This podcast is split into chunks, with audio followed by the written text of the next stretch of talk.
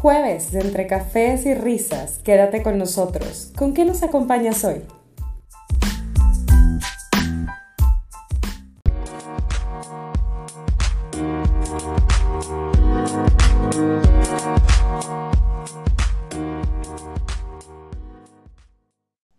Hola, buenas tardes a todos y bienvenidos a un nuevo episodio de Entre Cafés y Risas. El día de hoy platicaremos en nuestra cápsula de historia sobre el inicio del verano. También discutiremos un poco sobre nuestras experiencias en cambio de residencia. Y por último, concluiremos con una reflexión del libro Make Your Bed, Haz tu cama, del almirante William McRaven. Hola, soy Meli y seré su host de este capítulo. Los acompaño esta tarde con un café con leche y con mis amigas. Díganos, ¿Con qué nos acompañan hoy? Hola Meli, ¿cómo estás? Buenas tardes a todos. Yo soy Yadi y en esta ocasión los acompaño con un café instantáneo por aquello de las prisas, pero bueno, aquí estamos. Bienvenida Yadi. Hola a todos, soy Betsa, los acompaño con un delicioso café de la parroquia de Veracruz. Saludos a todos los que nos escuchan de esa región. Hola, hola niñas, hola Betsa, Yadi, Meli, Male, todas. Buenas tardes, bienvenidos a todos. Yo soy Ana y espero que les guste este episodio. Los acompaño con un vaso de agua. Hello, bienvenidos a todos de vuelta. Y pues como saben, acá en Monterrey está haciendo demasiado calor, así que mi café helado en la mano. Claro, Male, con este calor se antoja esa bebida helada. Muchas gracias por acompañarnos a todos y comenzamos. Como primer tema en nuestra cápsula de historia, tenemos el verano. Este año inició el 20 de junio y terminará el 22 de septiembre. Este día marca el inicio oficial del verano en el hemisferio norte y resulta en el día más largo del año. Pero ¿cómo se llama este fenómeno y qué es? Se llama solsticio de verano y ocurre cuando el sol alcanza el punto más alto y septentrional del cielo. Claro, esto solo pasa en el hemisferio norte, ya que en contraste con el hemisferio sur, el sol estaría en su punto más bajo en el cielo, marcando el comienzo del invierno. Y creo que Ana nos puede confirmar esta historia, ¿no? Sí, Meli. Bueno, la verdad, les cuento que yo cuando llegué a México, llegué en pleno julio, entonces en Argentina es pleno invierno y en, acá en México obviamente es pleno verano, ¿no? Entonces, la verdad sí fue este, raro primero por el cambio, ¿no? Porque obviamente fue la primera vez que yo viví un junio o un julio eh, en verano y no al revés. Y además porque yo llegué a la ciudad de Villahermosa y como saben y las que no, no saben, es una ciudad súper húmeda, súper calurosa, que los grados llegan hasta 40, 45 grados en la sombra. Entonces, la verdad fue como muy loco el cambio este, pero creo que lo que más se siente diferente son las épocas navideñas. No sé si me podrán, no sé si me dejarán mentir, pero muchos me dicen, ay Ana, pero qué feo que en Argentina estén en verano, Navidad no es lo mismo sin el frío y yo. no sé si ustedes lo han pensado, pero mucha gente me lo ha dicho. Entonces, la verdad sí se siente muy diferente. O sea, en Argentina el, el Nochebuena y Navidad es como que estás en la alberca hasta la noche, luego te arreglas, es como todo sol, todo o sea, calor, nada que ver con esto. Yo, de hecho, Papá Noel, que es como le llamamos en Argentina, lo veía en la tele el hecho de, la nieve, del invierno, de los regalos en la chimenea, porque sí, es totalmente diferente. Pero la verdad es que yo no lo siento raro, ya para terminar, porque pues tú naces así y estás acostumbrada a que tu diciembre o tus épocas navideñas sean en verano. Entonces, la verdad, yo no lo veo raro y aparte que no me gusta el frío, como bien saben, entonces, sinceramente no lo vi diferente, pero sí, obviamente es algo totalmente diferente a las películas y a lo que estamos acostumbrados, ¿no? Que obviamente Papá Noel entra por la chimenea con el frío, etcétera. Pero bueno, básicamente es eso. O sea, siento que ya me acostumbré, pero al principio sí fue, Meli, eh, muy como que contrastante el cambio. Ya me imagino. Pero bueno, nosotros durante esta temporada generalmente salimos de vacaciones, a explorar una nueva ciudad, a irnos a relajar a la playa. Pero bueno, ya sabemos, actualmente con el COVID y como lo platicábamos en el episodio anterior, hay ciertas limitantes en este momento, pero pues no podemos dejar al lado que todos necesitamos desconectarnos de nuestras rutinas, así como un poco de sol. Así que ustedes cuéntenme, ¿qué actividades tienen planeadas para este verano? ¿Tomarán vacaciones en sus trabajos, al menos unos días? Este, ¿Se quedarán en sus casas o igual y tienen un, no sé, un rancho, algo? ¿Harán algo en este, en este tiempo? La verdad, sí es el, el plan, no, no quizás como lo hubiéramos imaginado, sobre todo pues por toda la situación que, que estamos teniendo respecto de los cuidados, de tratar de exponerte lo menos posible. Sin embargo, sí coincido totalmente en que es importante desconectarte. Yo me voy a tomar al menos siete días de vacaciones. y sí, la verdad que sí. Y sobre todo porque eh, va a coincidir también, y bueno, así, así lo tenemos programado, con celebrar nuestro primer aniversario como matrimonio. Entonces, estamos viendo opciones, si existe la posibilidad quizás de pasear en algún lugar sin, sin exponernos o si de plano eso no es lo, lo, más conveniente, pues sencillamente veríamos de qué manera celebramos con una cena o varias, eh, con algún tipo de comida aquí en la casa, ¿no? Y estar aquí tranquilos y, y disfrutar. ¡Ay, el first anniversary! ¡Qué emoción! Gracias, qué padre. En mi caso, yo tenía planeadas unas vacaciones con mi familia, pero hasta invierno íbamos a ir a un juego de la NFL.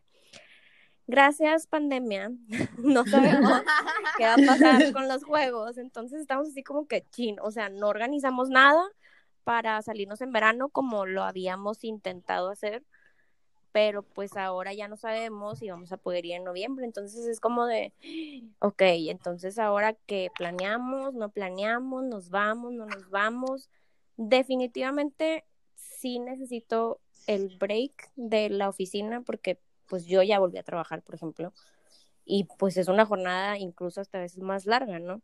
Entonces digo, no, o sea, sí necesito desconectarme, sí necesito mi tiempo y aunque sea para descansar. Erika, ¿algún plan? No, de mi parte, Meli, este, sí, igual, nos cambiaron los planes. Eh, yo tenía planeado ir a China este año, pero, eh, pues bueno. Ay, me, me encantaría No, se cancelaron por favor. planes.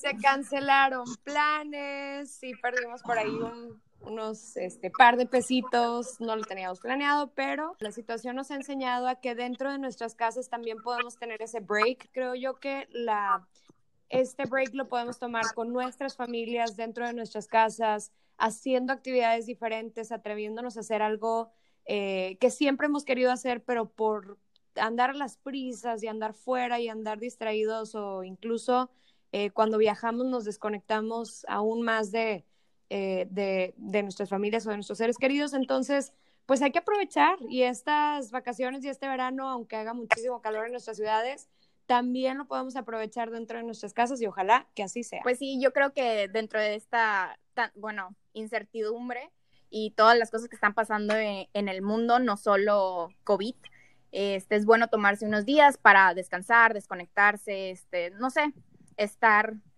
en paz interna. Pero en fin.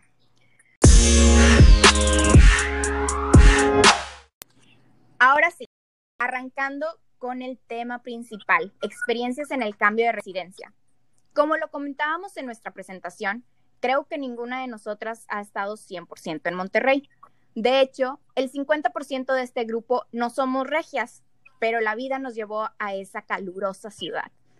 Posiblemente algunas personas que nos están escuchando se relacionarán con este tema porque en algún punto de sus vidas han tomado la decisión de mudarse.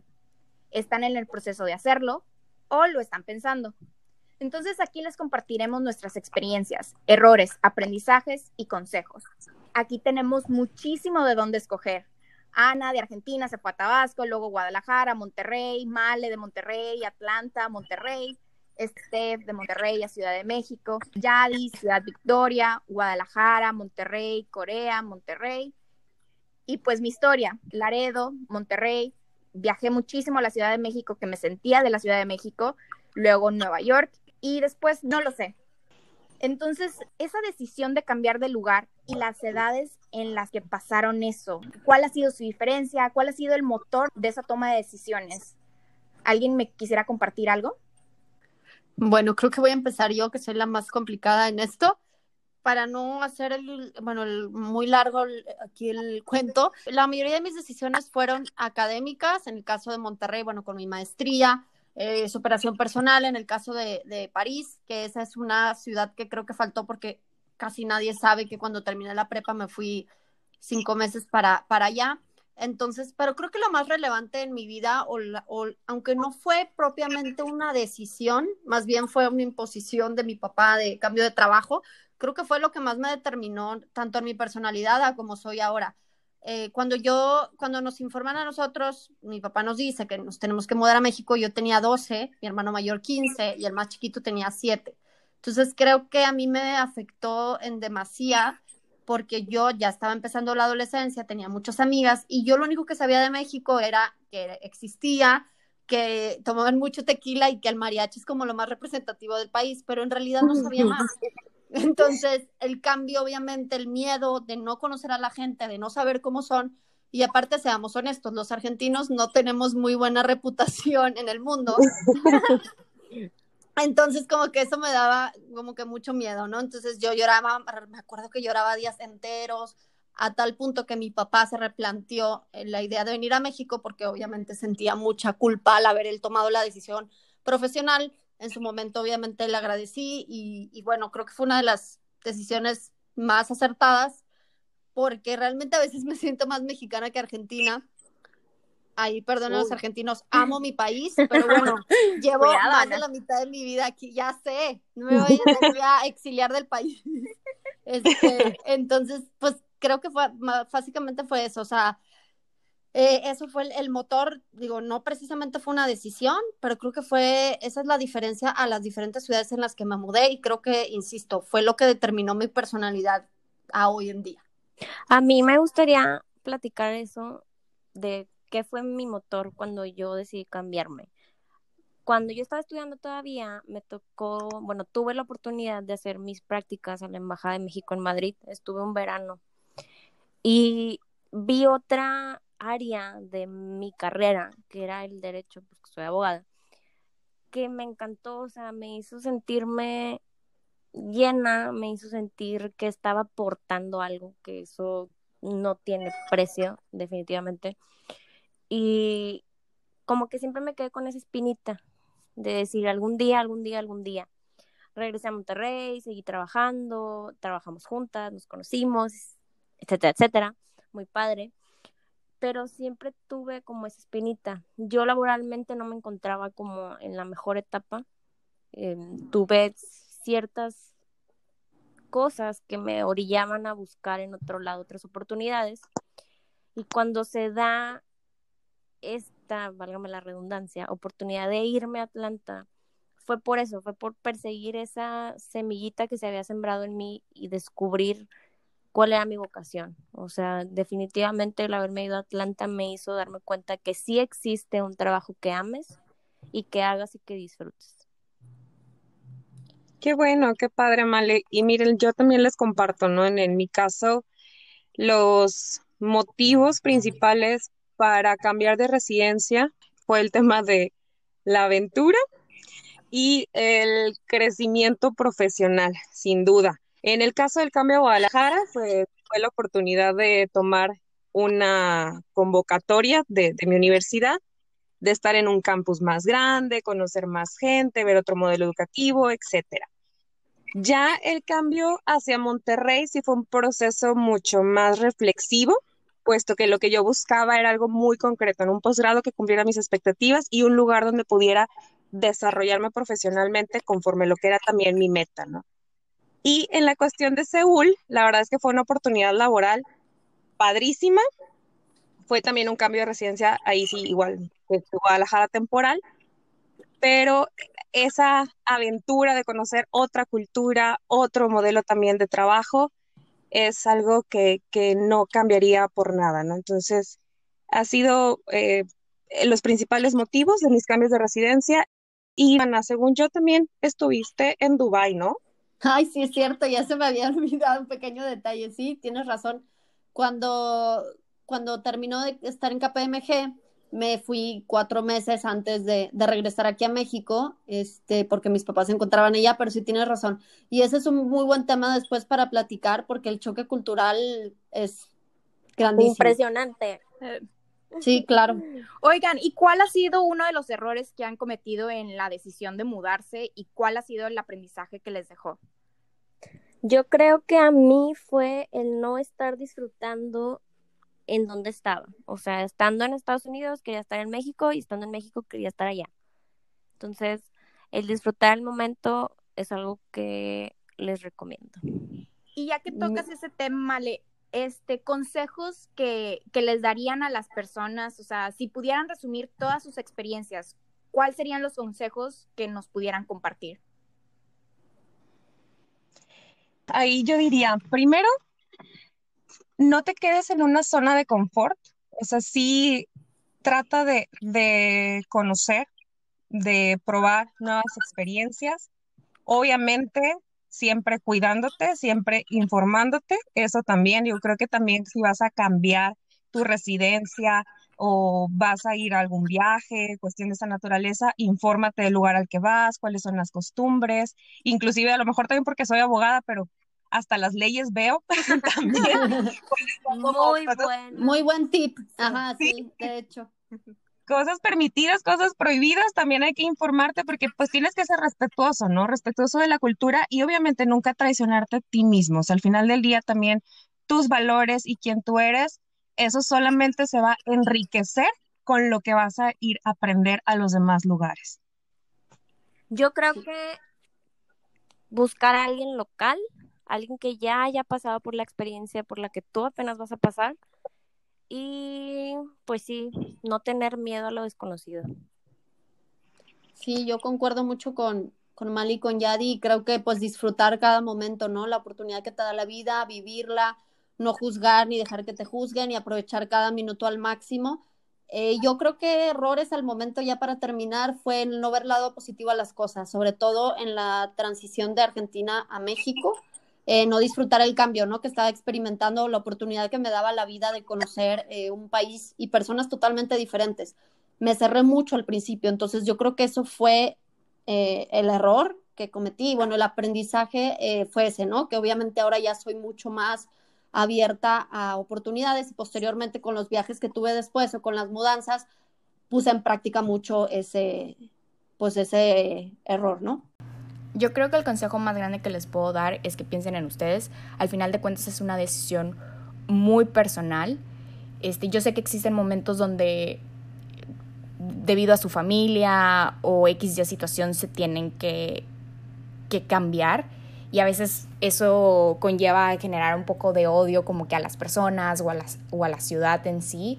Este, pero cuando tengan es esa oportunidad y si tienen ese gusanito de salir, realmente piensen por ustedes. Es una decisión muy, muy personal.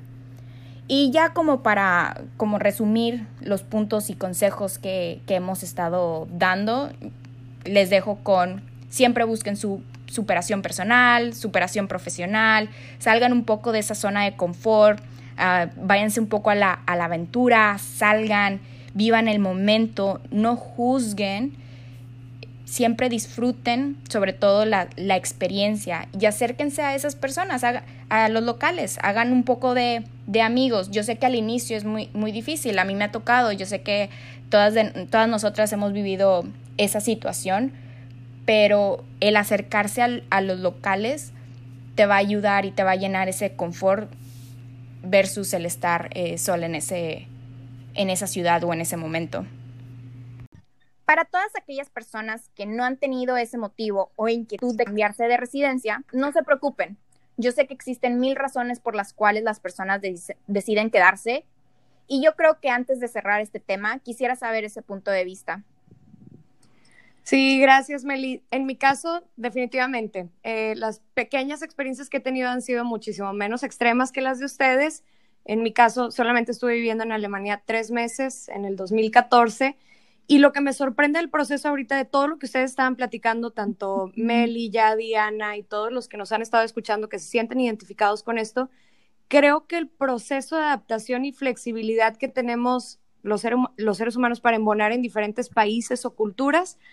Eh, es muy diferente conforme van pasando estos, estos años y cada vez es menos doloroso y menos, eh, pues más rápido, ¿no? Más expedito. Yo me acuerdo en aquellos años cuando, cuando me fui, yo llegué sin tener idea de cómo sería la vida, el idioma, sin llegar este, con tips, recomendaciones, llegué en blanco. Pero este, ya y Ana no me dejan mentir que hoy por hoy, si tú te vas incluso de viaje, eh, te vas muchísimo más documentado gracias a toda la información que tienes en redes sociales, o sea, te documentas muchísimo más antes de vivir esa experiencia. Eh, me pasó cuando me fui medio mes a Egipto, entonces creo yo que gracias a esta era digital que vivimos cada vez será más rápido, menos doloroso ese proceso de adaptación y cada vez podremos viajar este, o vivir en el extranjero y extrañar un poquito menos a nuestros seres queridos. En cuanto a la otra perspectiva de la moneda, definitivamente, Meli, yo creo que este es un tema muy personal esa decisión. Eh, yo soy de Monterrey, mi familia es de Monterrey, yo tuve la bendición de estudiar mi carrera, mi maestría aquí en Monterrey, desarrollar mi, mi carrera profesional en Monterrey, en las empresas este, que tenemos aquí mismo en la ciudad. Entonces, yo creo que no hay un patrón bueno o malo. Lo importante es que si tú sigues ese sueño, si tú sigues esa meta, Solo tienes que estar 100% convencido de que sea una meta tuya propia, que tú la hayas creado porque es tu sueño y no necesariamente porque es el sueño de otras personas o que no te influencie lo que tú estás viendo o viviendo en redes sociales o lo que ves con tus amigos o tus vecinos. Tiene que ser una convicción total tuya, personal, para que te vayas sin arrepentimientos y vivas esa experiencia con el máximo potencial y con, ahora sí que sin, sin, no regrets, ¿no? Correcto, Erika. Sí, al final del día es una decisión muy personal. Y bueno, con este punto concluiremos esta sección. Agradezco a mis amigas por acompañarme en este caluroso día de verano.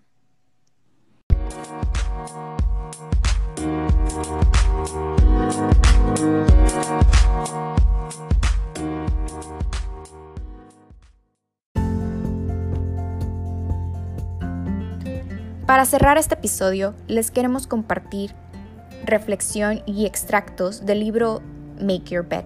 El libro está basado en el discurso de graduación que el almirante William McRaven da a los graduados de la Universidad de Texas en Austin, y en él relata 10 lecciones que él aprendió durante el entrenamiento de Navy SEAL.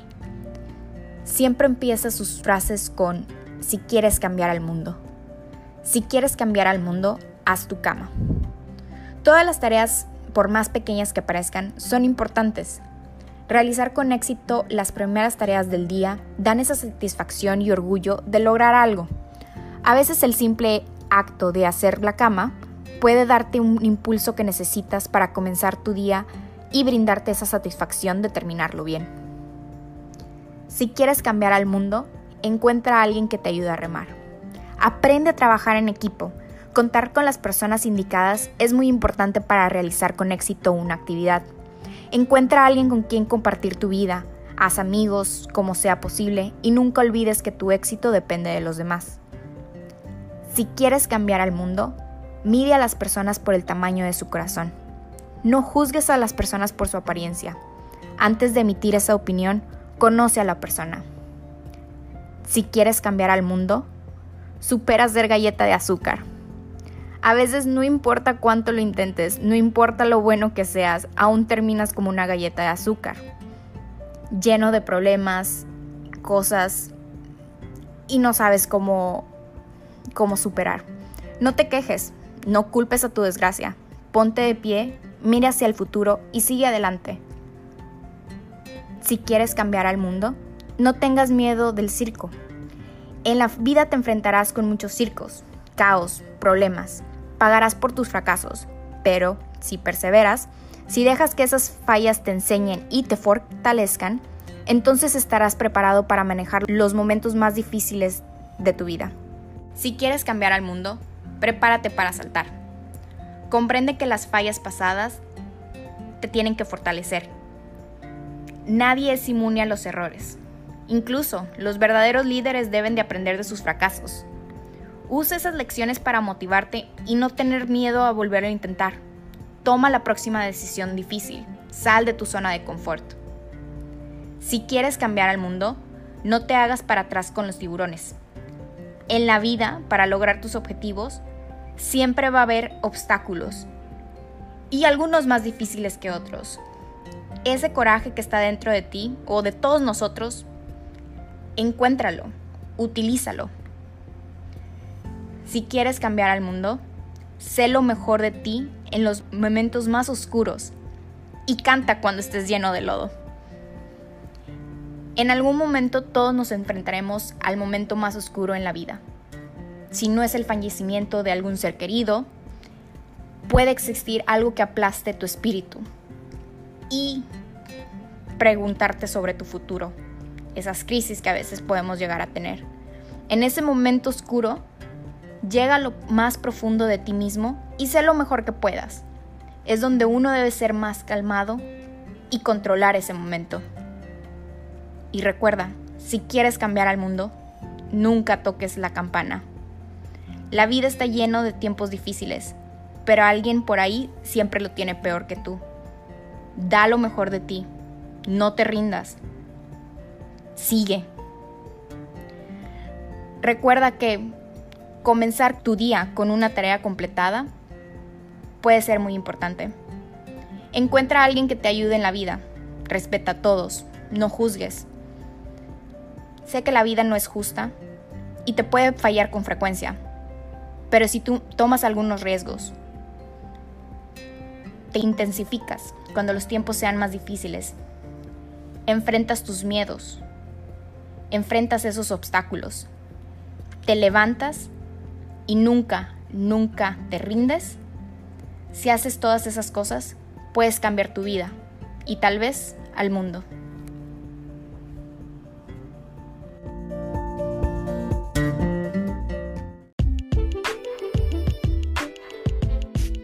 Muchas gracias a todos por acompañarnos en otro episodio más de Entre Cafés y Risas. No se olviden de seguirnos y compartir nuestras redes sociales. Nos pueden encontrar en Instagram y Facebook como Entre Cafés y Risas. Los esperamos el próximo jueves en punto de las 5 pm por Spotify.